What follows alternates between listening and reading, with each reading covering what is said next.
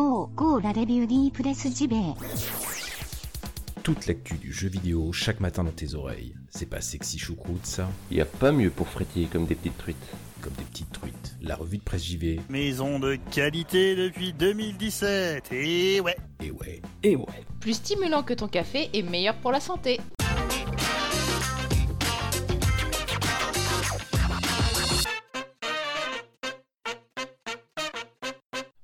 Bonjour à toutes et tous, nous sommes le mercredi 20 février 2019 et vous le savez, le mercredi, c'est 100% Japon, un gros gros programme ce matin mes amis. Alors un peu aussi pour me faire pardonner d'avance hein, pour la semaine de vacances que va prendre l'émission là à partir de, lundi prochain, mais mais mais il y aura une revue de presse rétro qui tombera pour les tipeurs, vous le savez, je vous en ai parlé. Gros programme ce matin et j'ai envie de vous dire, eh ben attaquons tout de suite, hein. attaquons tout de suite sans plus tarder avec Yuzuke Hashimoto, le réalisateur de l'excellentissime Bayonetta 2 et ben qui quitte Platinum Games. Alors Platinum est beaucoup euh, dans l'actu en ce moment. Astral Chains, hein, vous savez que j'attends comme un fou, comme un soldat, comme une star de cinéma. Les rumeurs hein, sur un Scalebound qui pourrait revenir sur Switch, bref. Ce n'est qu'une rumeur, donc je ne développerai pas plus que cela ce matin. Mais en tout cas, Monsieur Hashimoto quitte Platinum Games. hein. Il s'est donc fendu d'un message que je vous livre. Hier, c'était mon dernier jour à Platinum Games. Les souvenirs de ces 13 années chez Platinum à travailler avec des dizaines d'individus talentueux sur Bayonetta, Bayonetta 2 et Star Fox Zero n'ont pas de prix. Je voudrais saisir l'opportunité de partager mes remerciements avec tous ceux qui ont travaillé avec moi, ceux qui m'ont soutenu ou ont joué à mes jeux. J'espère que je pourrai m'appuyer sur l'expérience que j'ai acquise à Platinum et que je pourrai les mettre en œuvre sur n'importe quel projet sur lequel je travaillerai dans le futur. Merci encore. On va passer à Final Fantasy XV, et oui, ça faisait longtemps, puisque euh, l'histoire qui devait être euh, déroulée dans, enfin les histoires même dans les DLC qui ont été annulées, ça vous le savez, on en a pas mal parlé. Donc euh, ces histoires-là seront racontées via un roman, le roman The Dawn of the Future. Square Enix eff- effectivement a trouvé ce moyen donc pour compenser tous ces DLC annulés. Donc The Dawn of Future, ce sera un roman divisé en quatre grandes parties. Donc ça va traiter de Ardyn, Aranea, Luna Freya et euh, Noctis. C'est Jun Ishima qui va s'y coller, hein, qui va écrire le bouquin. Et euh, ce monsieur a déjà œuvré en sortant euh, des romans basés sur des franchises Square Enix, hein, comme Final Fantasy XIII, Dragon Quest ou encore Nier Automata. Donc ça, ce sera publié au Japon le 25 avril. On a pu lire sur le Twitter officiel, hein, sur le compte Twitter officiel d'FF15, qu'une publication à l'international serait dans les tuyaux. Alors, en espérant que ça arrive jusqu'ici pour les plus gros fans, donc ce sera une affaire à suivre, bien sûr.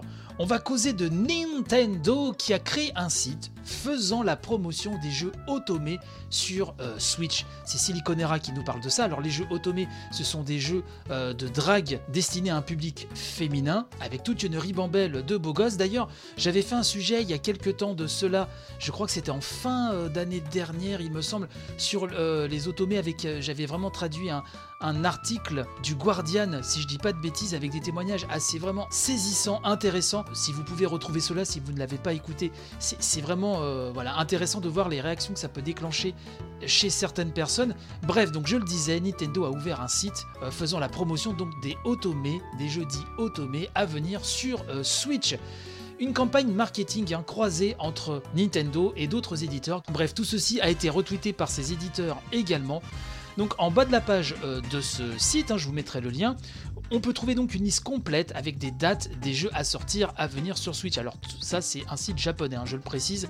Euh, bien sûr, on nous précise, euh, Siliconera, que euh, le genre automé a connu une montée assez fulgurante hein, sur Switch. Donc il y a beaucoup de portages, effectivement, mais de nouveaux automés sont en préparation pour Switch. Certains sont disponibles hein, sur l'eShop français.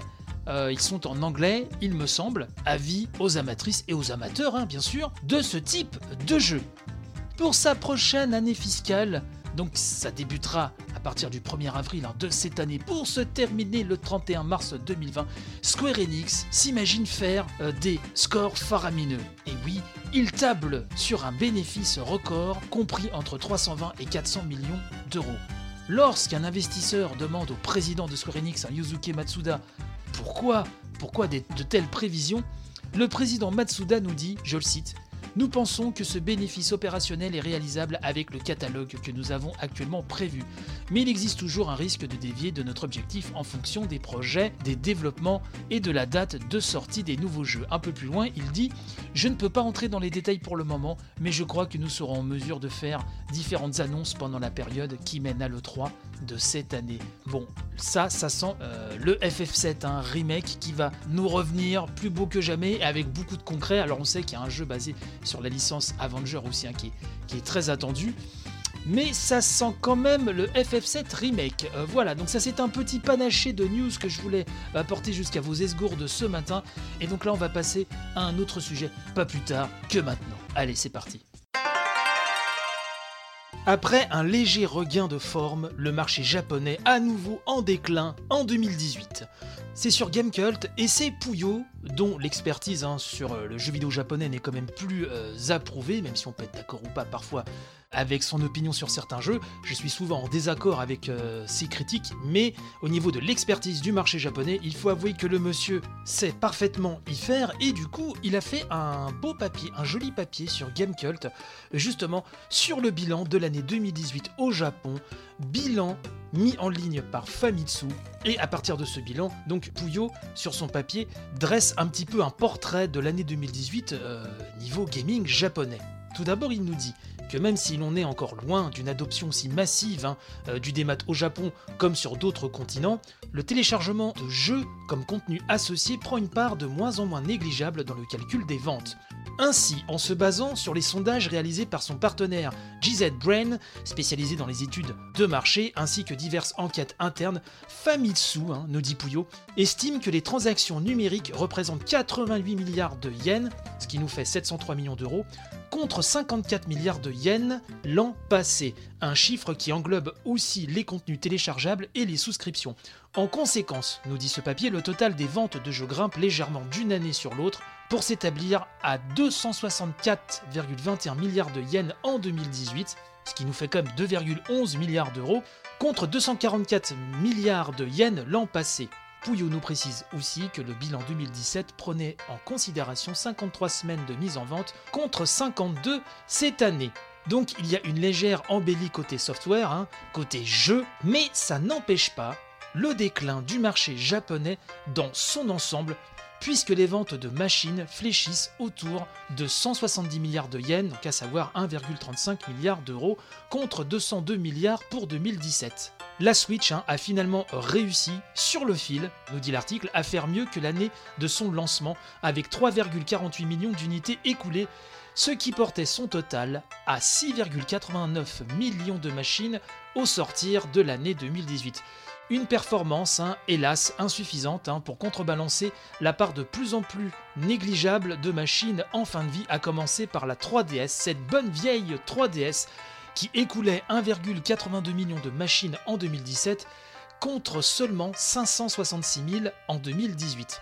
Même constat du côté de la Vita, dont on a appris d'ailleurs hein, euh, l'arrêt de la production. Ça, ça avait été annoncé, je fais une petite parenthèse, hein, mais par Sony l'année dernière, si je ne dis pas de bêtises. Mais euh, la console portable de Sony, elle, va cesser d'être produite, ça y est, en 2019. Donc ça, c'est une info à prendre aussi en considération. Et donc Pouillou nous dit bah, que la tendance ne devrait pas s'inverser hein, avant l'avènement d'une nouvelle génération, à supposer, nous dit-il, que celle-ci exerce un attrait sur un marché du gaming qui s'est depuis longtemps affranchi des consoles traditionnelles pour épouser le jeu mobile. Alors cette prise en compte du démat hein, dans les bilans annuels apporte aussi un éclairage sur les ventes de jeux proprement dites. Alors on nous parle de jeux Switch, hein, notamment euh, ceux des marques hein, comme Splatoon 2 ou Super Mario Odyssey, qui sont toujours aussi costauds, nous dit-on, en 2018. L'ajout des ventes en téléchargement permet en tout cas de mieux mettre en relief le succès colossal d'un Monster Hunter World qui aurait réalisé, alors attention, tenez-vous, pas loin d'un tiers de ses ventes sur le PlayStation Store. Pour le Japon, c'est quand même assez énorme. Le papier souligne également euh, l'exploit de Super Smash Bros Ultimate hein, et ses 2 millions de ventes dans le circuit traditionnel. Une première hein, pour l'histoire de la série, on nous parle aussi de Pokémon Let's Go Pikachu Evoli qui complète ce podium 2018 avec un premier million. Seul Call of Duty Black Ops 3, qui n'en finit plus année après année d'impressionner sur un marché qu'on a longtemps cru vraiment difficilement perméable hein, à ce type de jeu, la Switch monopoliserait quasiment toutes les places du top 10. Alors ce top 10, je vais vous le donner, donc des titres 2018 au Japon. En numéro 1, donc on retrouve Monster Hunter World 1 sur PlayStation 4, sorti le 26 janvier 2018, et donc qui totalise hein, en 2018, hein, je reprécise à nouveau, 2 859 784 ventes. C'est énorme, c'est énorme, mes amis.